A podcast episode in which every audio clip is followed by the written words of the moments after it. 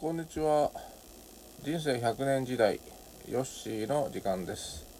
えこの番組では私の過去の海外時代の留学体験や、えーそその後その国でと十数年ほど勤めましたね。その海外勤務時代のお話とかですね、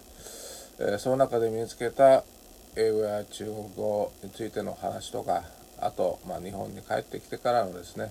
えー海外と比べてちょっと日本語変で変じゃないの？とかいったようなことをですね、えー気長に話しております、えーさて今回のテーマはですね、えプログラミングについてです。プログラミング皆さんどうですか？できる方はねすごいですけども私のようにねあのできない者にとっては非常に魅力のあるお話なんですけれどもでも実はあの私プログラミングとの出会いは全くえ日本が初めてというわけではないんですね。というのもですね初めての、まあ、海外勤務となりました、えーまあ、シンガポールの、まあ、日本企業の、えーシンガポール現地法人ですねここでまあ私現地採用で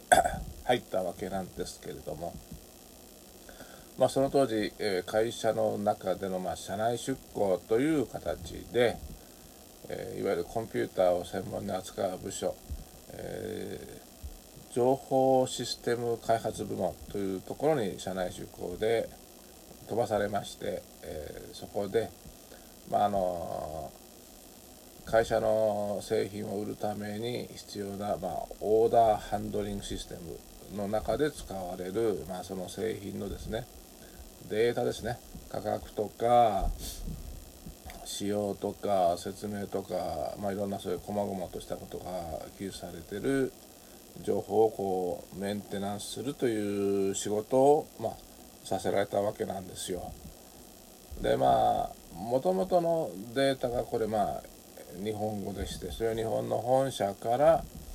えー持ってきて、まあ、シンガポールでそれを英語に、まあ、プログラムで置き換えて、えシステムの中に入れるんですがどうしてもねあの完全に、え日本語から英語に全部はできませんのでそういう、まあ、入力変換がちょっとおかしくなったようなものをこう私マニュアルで、えーまず見て、えー確認して、えーその紙で印刷されたそういう情報を見てこう直していくということをですね、えーやるわけです。ででその直した情報を、えー改めてそのシステムのねデータベースの方にこのアップロードするというようなことをしておりました。まあですからまあプログラミングの知識はなかったんですけれども、まあ、そういうことをしてああこれがプログラミングなんだとかっていう話はまあそのねコンピューター開発システム部門の人たちにこういろいろと教わりながらですね、えー日本語から英語へのこの変換いわゆるコンバージョンですねプログラムはこういうふうな感じでやってるんだとかですね。まあ実際にプログラムそのものは、まあ、あのマレーシアにあるソフトハウスに頼んで作ってましたですけどね。ですからまあ私もまあ定期的、えーまあ更新が必要になりますから製品データですから、まあ、1年に1回ぐらいはマレーシア行ってそういう打ち合わせなんかもしてましたそういう意味ではもう全くどう言えばいいのかな、えーまあ、プログラムというのはどういうものなのかそしてそもそもそれをシステムに取り込んでデータベースとして管理するのはどういうことなのかという、まあ、すごい大雑把ですけどもある程度概要はまあ分かってはいるわけなんですよ。まあそれがまあ過去の話ですね。でまああの今はもうね定年になりまして日本に帰ってきているわけなんですが最近のこのねえーまあプログラミングブームなのかエンジニアブームなのかねえーまあ日本のね小学校でも、まあ、プログラミング教育が始まるとか、えーエンジニアになれば、まあ、給料も上がるからとかですねまあ昨今話題になっていますので、えー私もちょっとどれぐらいプログラミングって変わったのかと思いながら、えー昨日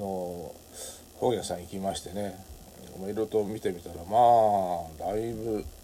昔とは様変わりで非常にこうとっつきやすくなってますね、えー、初心者向けのプログラミング解説書なんかも結構ありましてね本当目移りしちゃうというか迷っちゃうっていうぐらいたくさんありますね、まあ、そういう意味では逆に、迷わないように、まあ、事前調査といいますかね。自分がやりたいことは何なのかと。でそれを実現するためにはまあ、どう学んでいけばいいのかっていうところをしっかりとやらないといけないなと。まあ、逆に言うとそういうリサーチの仕方って語学を学ぶのと本当一緒だなと思いながら、えー、昨日本を選んでまあ一冊買ってきたんですけどね、えー、これから私もちょっと勉強し直してっていうかまあ本格的にね勉強したことはないのでまあこれがほとんど初めてになるかと思いますが。えー、私が、え、日々、え、個人的に配信している英語や中国語の勉強法のですね、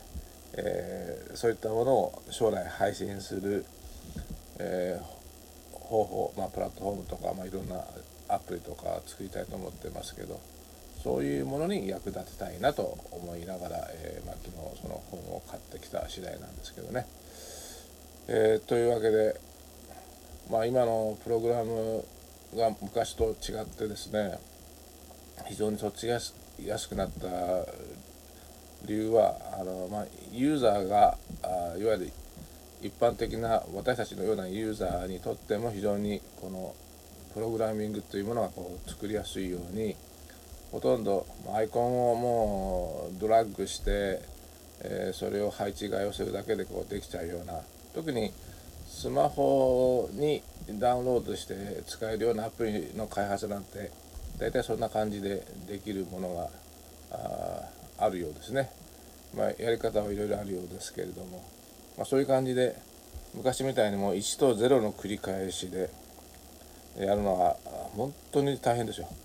私もあの就職前に東京でまあ専門学校をしてたんですけどまあ、コンピューターの時間みたいなのがあってその時はもう機械言語ですから1と0をひたすら繰り返し入れてでそれでまあちょっと簡単なねプログラムを作って動作させるって授業がありましたけども1と0の繰り返しは本当普通でしたそれから比べると今大抵のプログラミング言語っていうぐらい、えー、そういう間にこう言葉を入れて、まあ、コマンドとかねまあ、いろんな言い方がありますけど、まあ、いわゆるコーディングですね。そういう言葉みたいなのを入れてやりますので非常に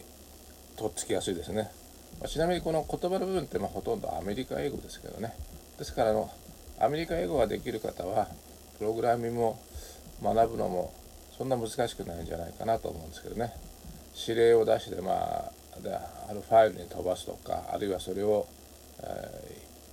表示する、まあ、表示するなんていうのはもうプリントって大体どの言語も同じような感じですね。そんな感じで出しますんで、えー、そういう意味ではアメリカ英語がある程度できた方がプログラミングはとっつきやすいなというふうに思った次第でした、えー、ということで、え、今回は、えまあ、プログラミングについてちょっと述べてみました今後ともこういった感じで、えー、ゆるくえお話をしていきたいと思っています。えここまでご清聴ありがとうございました。では失礼します。